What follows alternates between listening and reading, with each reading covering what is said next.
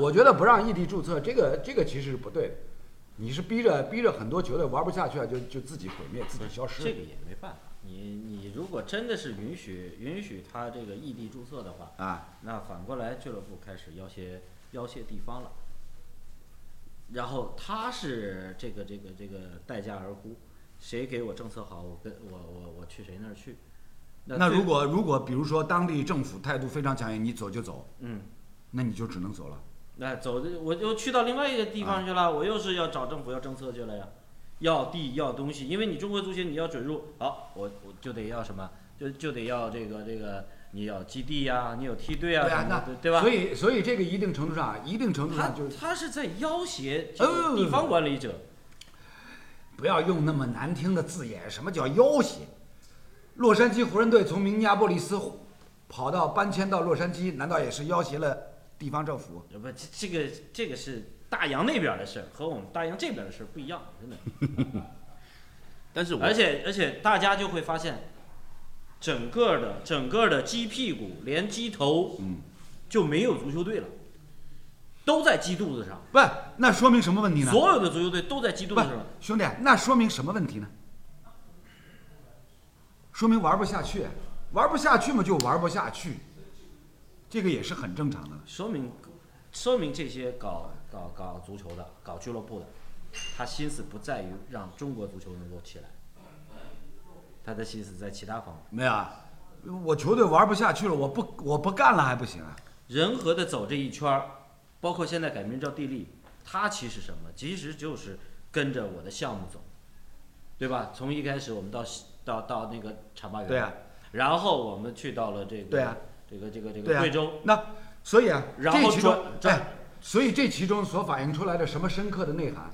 球队到处流浪，本身说明什么？说明他要他要想办法生存下去，是吧？此处不留爷，必有留爷处，中国人的老话，嗯，对不对？根本那如果每一个地方我都我都我都活不下去，那也是你那只能说明什么？说明你命中注定。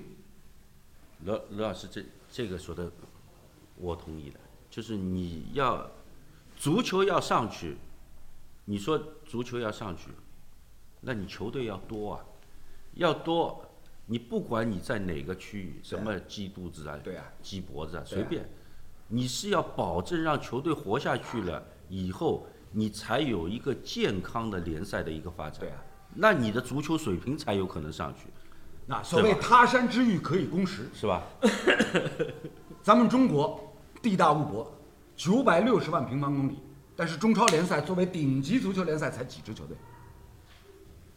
十六支，而且现在隔海相望，一衣带水。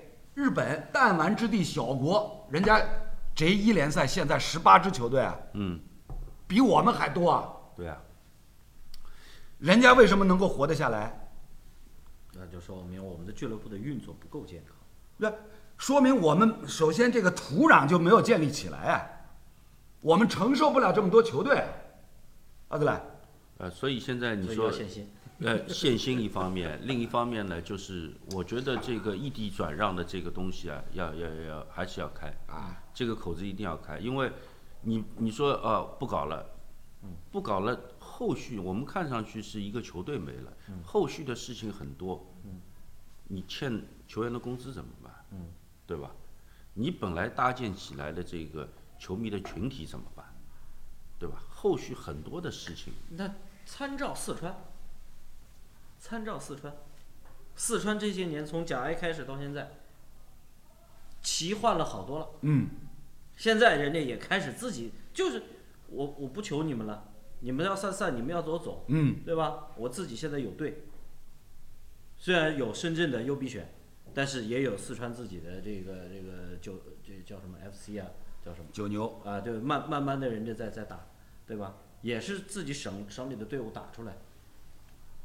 这说不定也是一条路子。呃，对啊，所以我我的我的说法就是，这个异地一旦是出现这种异地的话，就容易形成这种要挟，然后导致了这家俱乐部最后全国都混不下去了啊，自己就散了。那所以这里面这里面所提出来的是一个很深刻的问题：为什么为什么这支球队一定要混下去呢？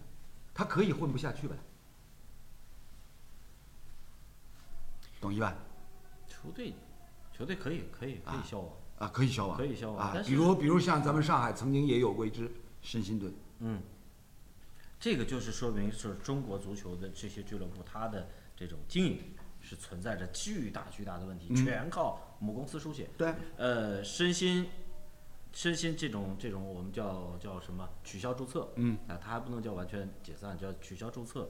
然后仁和的这么不断的搬迁，包括今年它就是代市这边的一个黑龙江 FC，一个北京人和，他们都在保级，这也是跟母公司也有一定的这个关系，嗯这个亏损，对吧？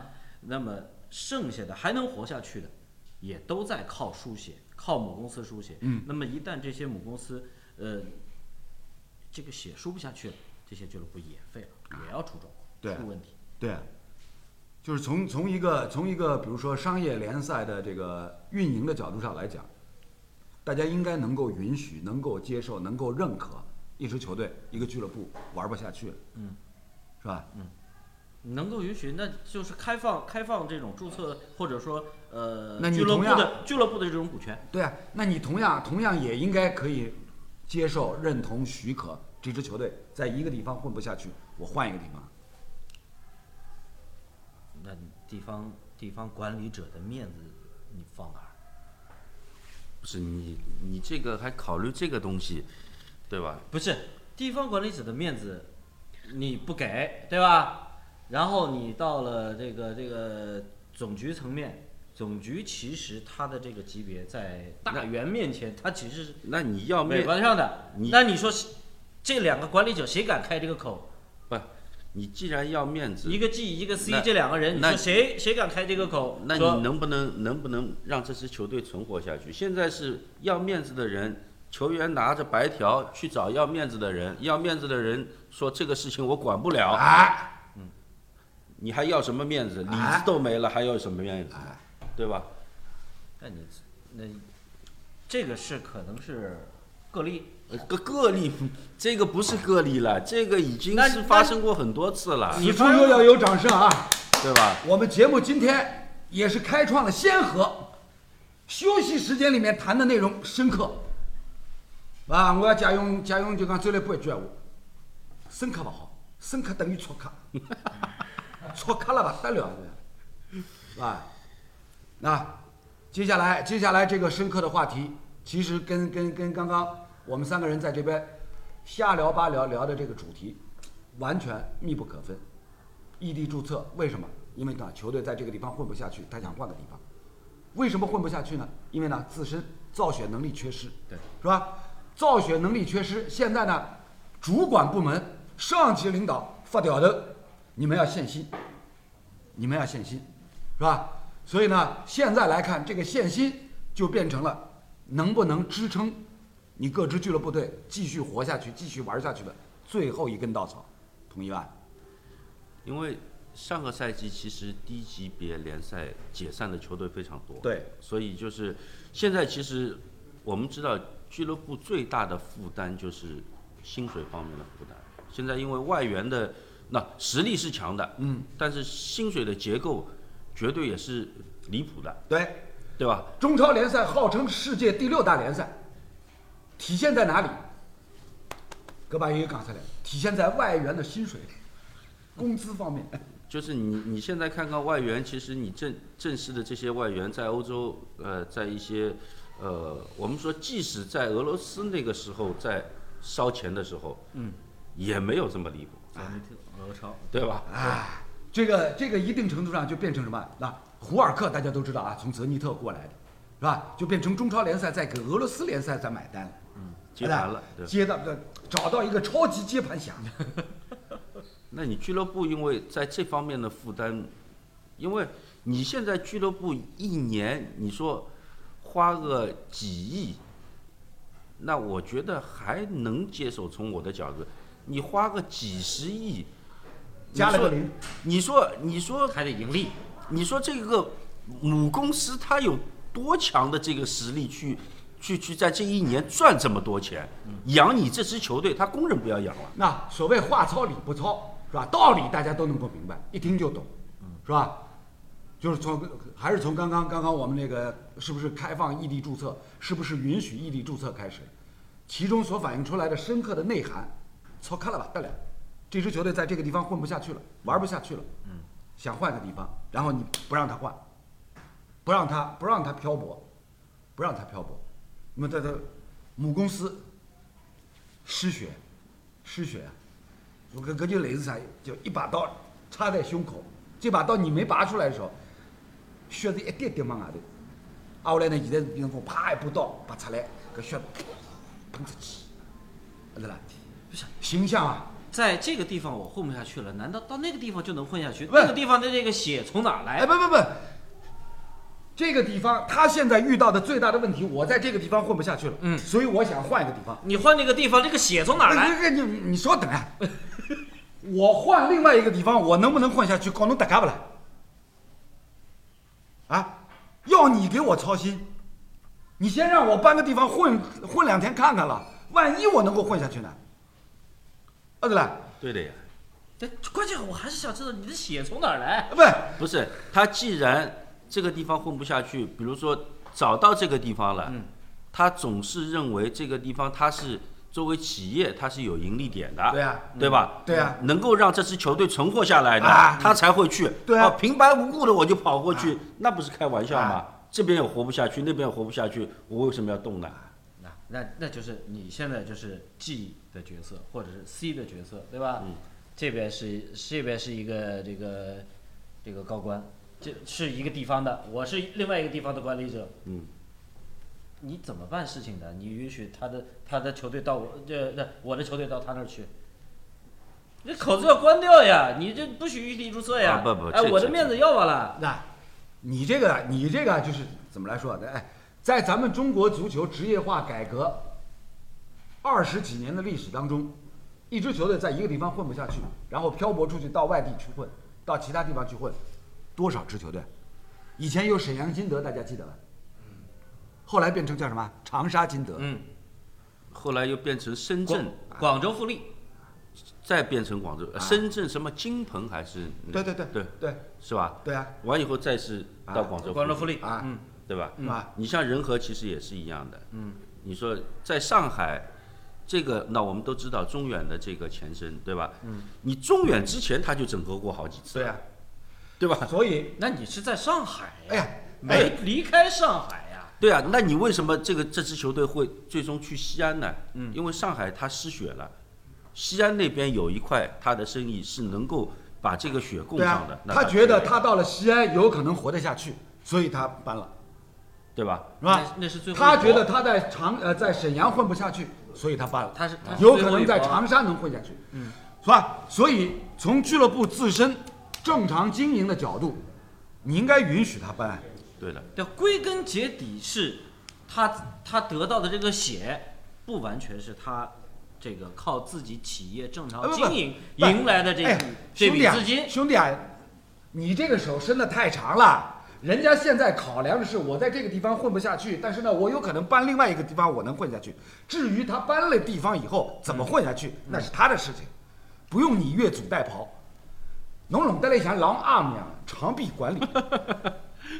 你那你这是美的，你这长臂。不是我我们我们要要要讲讲的一个高层次对的我就我看同一意看，我对不同意对？你你这的样的职话，就像那我怎那我们就说了，我们现在的大的国家政策是什么？我们是要把后背、脖子啊对吧？屁股这块儿我们要建设好，对啊哦对吧？但是但是那你现在建设好的一个标准是什么呢？纷纷逃离，去到了肚子，那你证明建设好了啊吗？你这个环境还是让这些企业生存不下去的哎这环境，这这个这个兄弟啊是有问题的。在商言商，我在这个地方混不下去了，我我换一个地方去混，本身是一个很正常的一个考量，很正常的一个选择。你现在不让我走，非得让我扎根扎在这里，我在这儿已经混不下去了，你不必是不是不等不三狗是别让我洗吗？哎，你那说一定是球队要走吗？我企业你可以走呀，那企业企业可以走，球队留在这里可以不啦？哎，哎，勿是，侬听我讲，哎，上海上海人讲个筋头懂伐？嗯，侬总归带眼筋头跑伐？呃，企业走了，企业走，企业人家要你企业干什么呢？所以呢，现在有关这个，比如说明年啊，中超联赛所有各支球队球员限薪，这个也是什么？也是呢，跟跟那个不允许异地注册是有一点配套的，是吧？就是我不让你走，然后呢，我从政策法规上给你出主意，让你来限薪。但是问题是，这个限薪的事儿，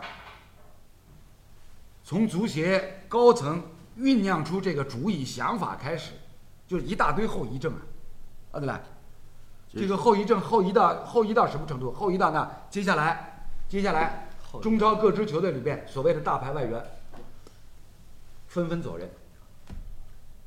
我登了奎门，我可以选择用脚投票了，阿德莱，我为什么到你这儿来？就是因为你开了一个我无法拒绝的天价的数字啊，所以我来了。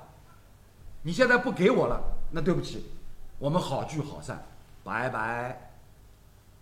哎，啊那这个限薪不是呃去年还前年说可以每个队有一个超级外援是吧？对，啊，嗯，那举一个举一个我们身边的例子啊，上海上港，奥斯卡就是就是李岩所说的嗯超级外援，对，是吧？续约续约成功了，是吧？然后呢，一个队里面只能有一个超级外有一个援啊，胡所以尔呢克，胡尔克拜该哎拜拜拜了啊，就看啊再会啊。虽然搿两天还辣盖打亚冠，那么大家都知道打完亚冠打完肯定打就走完已了嗯经嗯走了，是吧？那么接下来接下来呢，广州恒大可能，比如说保利尼奥是个超级外援，嗯是吧？塔利斯卡那啊，那接下来塔利斯卡拜拜，是吧？类似类似这样的例子，我们可以举出太多了，是吧？外援限薪，国内球员也限薪，是吧？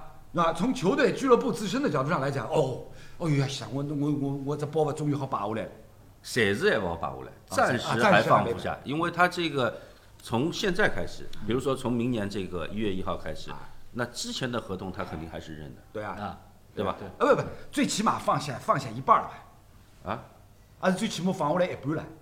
所谓的表面上放下了，啊，所以呢，这个一定程度上只是一个皮毛啊，治标不治本啊，治标不治本。我们我们曾经设想过，如果真是强力的限薪限下来的话，很有可能遇到一个什么样的问题？你整个中超联赛的品牌价值也是跟着一块儿大幅度缩水吧？哎，对，这个有可能，啊，那你接下来五年八十亿的转播合同是不是也要缩缩水啊？开他张零，OK 不啦？儿子啦，一环扣一环的呀，像多米诺骨牌一样，啊你把这一块推倒了，后边啪全倒了。哎，你试试看呐，五年八十亿的转播合同是不是也缩个水，缩掉一个零？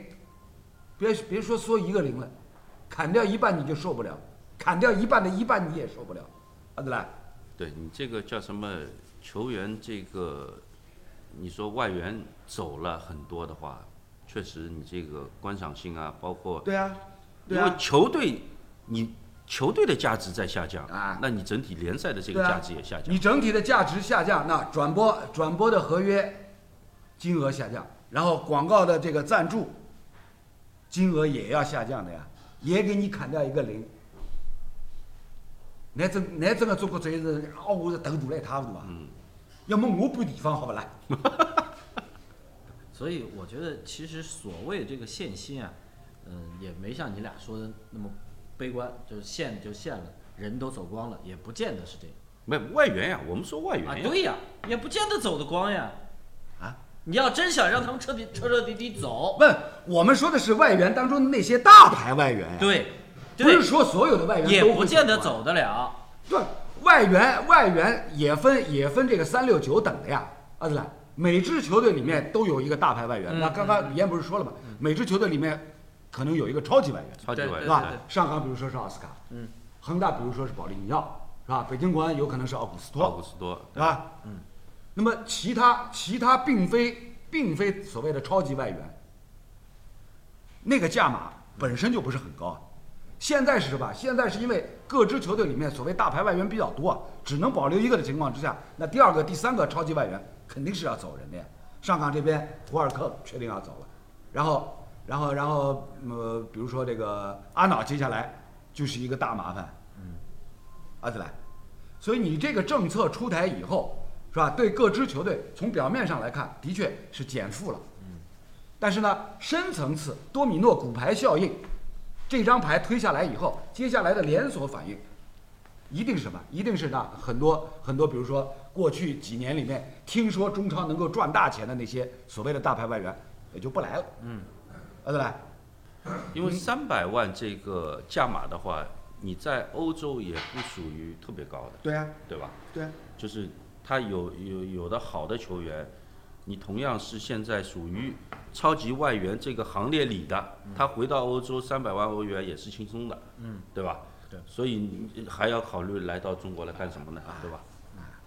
不是，话是这样说，去年，去年是限到一千，一千二，啊，还有国脚的嗯国脚一千二，国脚的特例，啊，这这个国脚的一千二，这实力和这个金额匹匹不匹配，咱们两说。那去年这么一个限薪，有多少俱乐部得到减负了？有多少俱乐部因就是呃没有因为啊，而是限了薪，结果有十六家俱乐部退出注册，嗯，没了。喂喂，兄弟啊，这里面又是一个先有鸡还是先有蛋的过程、啊啊对，所以我我说不是说因为是先这是十六家俱乐部先活不下去呢，还是先有限薪才导致这个活不下去？不，限薪限薪肯定在前面，但是不是说它导致了他活得活不下去的问题？其实又是一个一个类比的问题，很简单的类比。再从本周的这个亚冠联赛说起，大家可以看一下韩国的这几支球队里面，有所谓的超级外援吗？仔细想一想啊，韩国联赛的各支球队里面，全北也好，蔚山也好，有超级外援吗？好像一个也没有啊。韩国一一向是这样啊韩国这么多年来下来就一直是这样。那外援有，但是有对啊有了好了，到中超来了；呃不有了好了，到中超来喂喂了。喂，快快快，这个这个是另说，这个是另说。我们先来做一个类比，就是韩国联赛的各支球队，全北也好，蔚山也好，水原三星也好，首尔 FC 也好，他们球队里面有所谓的超级外援吗？没有。OK，未来中超各支球队，比如说中超参加亚冠的四四大强队里面，也没有超级外援了。嗯那这个亚冠联赛的水平和质量会下降到一个什么程度？可看性会下降到一个什么程度？这是亚足联操心的。呃，不不不，这个不是亚足联的事情。我们现在不不去不去考量这个亚足联如何来看，我们要考量的是，如果中超的这几支豪门强队，嗯，是吧？外援的水平也是降到了跟韩国联赛的那些外援基本差不多的水平。那么对我们自己的联赛观赏价值啊、竞技的水平啊，会带来什么样的负面的影响？那个时候就不是四支队了，名额就要就有缩可能减要被是吧被被对啊砍了，被是其他吧？地对方啊缩减、，有可能从四个队变成三个队。啊这个时候我觉得，哎呀，咱们现在说的，就罗老师说的太悲观。这个一点儿都不悲观。我们可不可以成为造星的联赛？我们这么多年，靠我们的职业你性、你说慧眼识珠不不不挖掘出来，你然后我们去造这些星。你说的造是制造的造还是把它造造造没 的造啊？造星造型啊，造一颗星呀，可以不啦？巨大的一个工程啊，啊，巨大的一个工程，应该应该想走心思吧。不，我觉得这个中国我们足去球可以去淘那赔一货，对吧？在我们这里面打出来，啊，成为我们所谓的这个超级明星。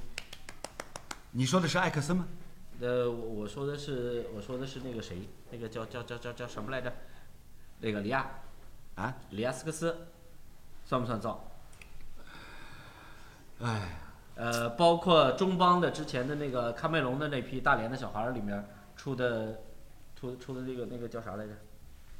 那你你要这么说的啊，话巴，宁。你你要这么说的话，人家这批小孩来中国，我我觉得是没造出来，你耽误人家了。对啊人家去欧洲嗯出能能出好几个呢，对啊呀、你就出一个。海英的意思呢是咱们中超球队呢，今后比如说到海外先去淘一个便宜货的外援过来，嗯是吧？对然后哎，价值猛涨以后，再把它转卖出去，嗯就我们自己可以赚钱了，对啊，是吧？那你想想，这么多年咱们中超联赛各支球队里面，在外援身上转手倒卖赚到钱的有几支？有几位外援我们能够转手倒卖挣到钱的？保利尼奥， 恒大，恒大， 对吧？下一个呢？有吧？那我给你提示一嗯个，罗杰·马丁内斯、啊，高罗，阿尔马、阿哦阿尔马、尔玛，阿尔玛，阿尔玛，阿尔马，不是，而且你要造星有一点，你想从一个不，而且你还得啊考伊哈虑洛，不还你你还得考虑一点啊。当初当初保利尼奥为什么同意来来中超联赛，不就是因为你给了天价吗？你现在给不了天价了，人家为什么要来呢？所以，所以这个所谓的限薪，我觉得也只是表面上的，你所谓的这个减负。对啊我为什么这么说所谓的减负？因为你要保证自己的竞争力。对，就很多罗老师想到的这些事情，可能俱乐部有些俱乐部也在想这些事情。那除了明面上的那一份儿之外，它还有其他的名目，还有其他的名目。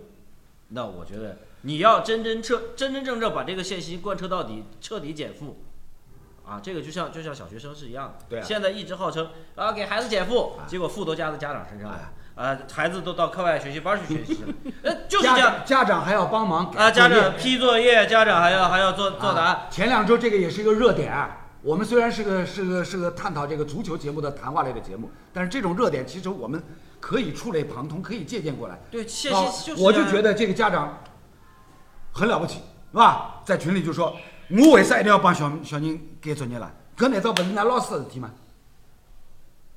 啊对吧？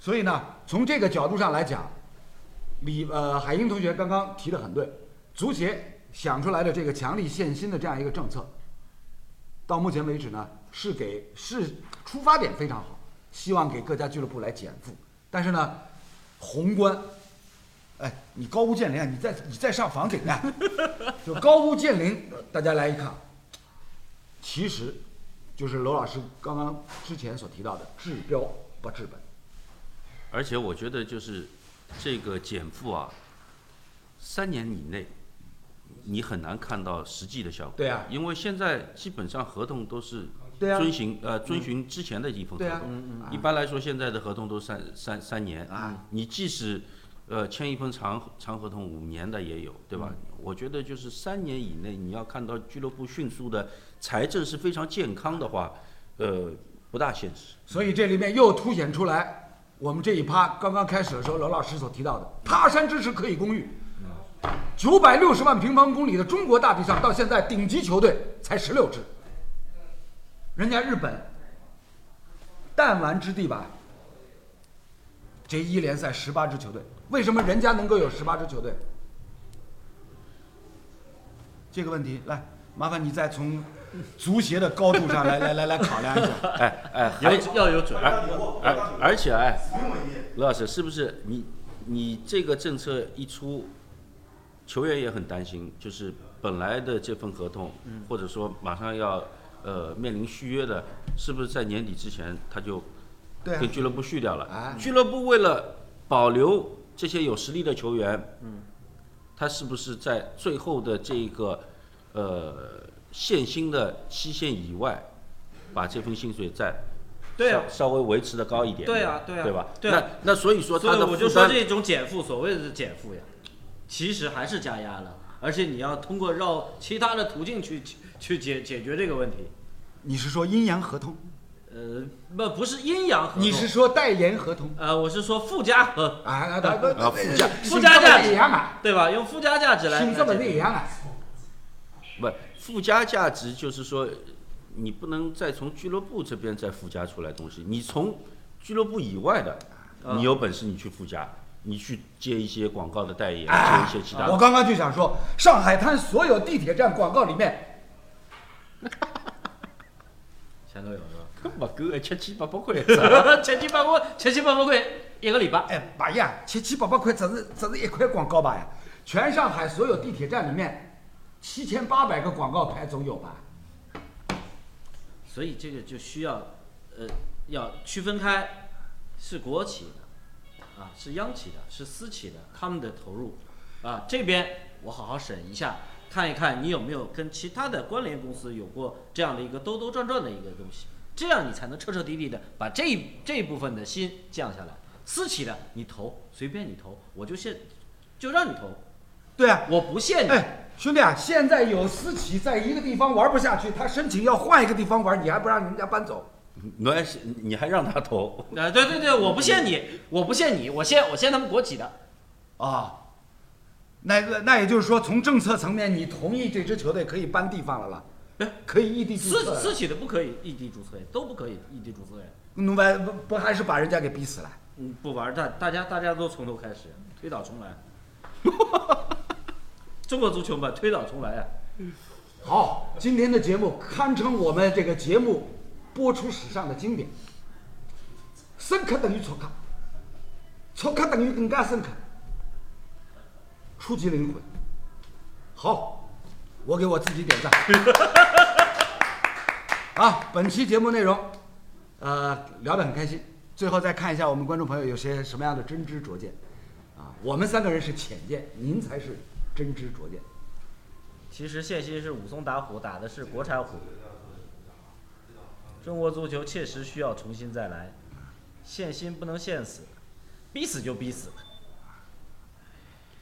那我一直是觉得，玩不下去，你要允许人家玩不下去，是吧？玩不下去呢，还有一还有有一个就是让人家有一个存活下来的权利，对啊，对吧？对吧？人家人家人家不是说不是说这个这个呃，从一开始就想玩不下去，人家也是这样一个漫长的过程，拼拼自老命，希望自家能够活得阿下去。嘎，说实话，你接球队，不管是你地级队、乙级队、中甲、中超，从老板的这个感情上来说，他有呃商业的这个意识在里面，但是他一定是也喜欢足球的，对对吧？也想从足球啊把这个足球能够搞上去，通过足球赚到他的钱，对吧？不不是说完全就是完全就商业的东西啊，所以我觉得你你要让他搞下去了以后，才有更好的这个市场呀。就是从一定程度上来讲呢，刚刚海英说的说的这些这些这个内容道理，我们都能够明白。但是呢，从从情理上来讲呢，实在是有点有悖常理啊。人家在一个地方活不下去，希望换一个活法，换一个地方继续尝试一下，能不能看能不能换一个地方活下去。这个你应你应该允许，你不能什么为了为了比如说面子问题啊，侬侬勿许跑，侬勿许跑，但是我活下去哪能办啦？侬下百分侬还是要活下去，这个就是有悖常理，你知道吧？这个就类似于像什么，像以前呢，美国电影里面经常会大家会听到，哎呀，就叫战场上一个一个一个新兵害怕，哎呀，我要死了。然后旁边老兵军士长在那说，我还没命令你死，你就不能死，你不能搞成这样的一个效果。异地注册可以，你可以从一线往二线走，二线往三线走，但是你不要三线往一线走，你更活不下去。你怎么知道？哎，这个不一定。你应该让他尝试一下，他有这个尝试的权利，是不是啊？四川四川的球队，在四在成都或者说在都江堰，它是什么样一个消费水准？我的投入水准，我的基地，我的地，我我的我的所有的运作需要花多少钱？我如果说搬到了深圳，我要增加多少成本？啊、我还我我本来就是我我高本度来是建写立的一 下啊，就是他不他不肯上房顶，那么我上去一下啊。总结，娄老师跟海英老师矛盾冲突点在哪里呢？其实就是两句话，很浅显的道理。我的我的潜台词是什么？千金难买我愿意。他的潜台词是什么呢？千金难买难买他不愿意。啊，我就不愿意让你搬地方，我这边呢，我就愿意要搬地方，就这么简单。 他他而且就是限定你必须往二线城市在越越搬越往下走。对你为什人往高处走呀，对吧？大城市才有发展呀，是啊，那你大城市的消费更高，你的成本更高了呀。不不不 那赚的也更多了呀你。为什么是你为什么是要走？理由是因为你在这个地方觉得这个地方的呃这个给你的负担已经让你承受不了了，那你去到一个更更更大的一个地方，你能负担得了吗？球员你走可以啊，你球队你你本来在这儿你已经觉得哎呦成本太高了，我活不下去了，那你到了到了大城市你还能活下去吗？不一这块地这租一租这要多少这个钱？这个体育场，不说别的，虹口租一下多少钱？原生租一下多少钱？咱们就这么说搬吧。不是你既然决定要搬一个地方，不管你是往下二线城市往三线城市搬，或者是往上走，对吧？他肯定是之前很多事情都已经谈好了。啊这个你说的这种那基你地那啊你这种那你谈好的这个钱是谁出？你还是要找来来找管理者要政策哎哎，是的找管理者要资金。啊不不不不用跟他掰扯这些东西啊，这个是掰扯不清的。其实很简单的道理，是吧？我有权利换一种活法，是不是这样？我有权利搬一个地方吧？你现在剥夺了我这个权利，那我总有权利我不玩了吧？结果你还跟我说你不行，你没有权利不玩。 要谁跟我活了还做啥啦？这做人难，做人实在难啊！啊，本周我们节目就是这个样子，聊得非常开心，也感谢大家的捧场，下周再见。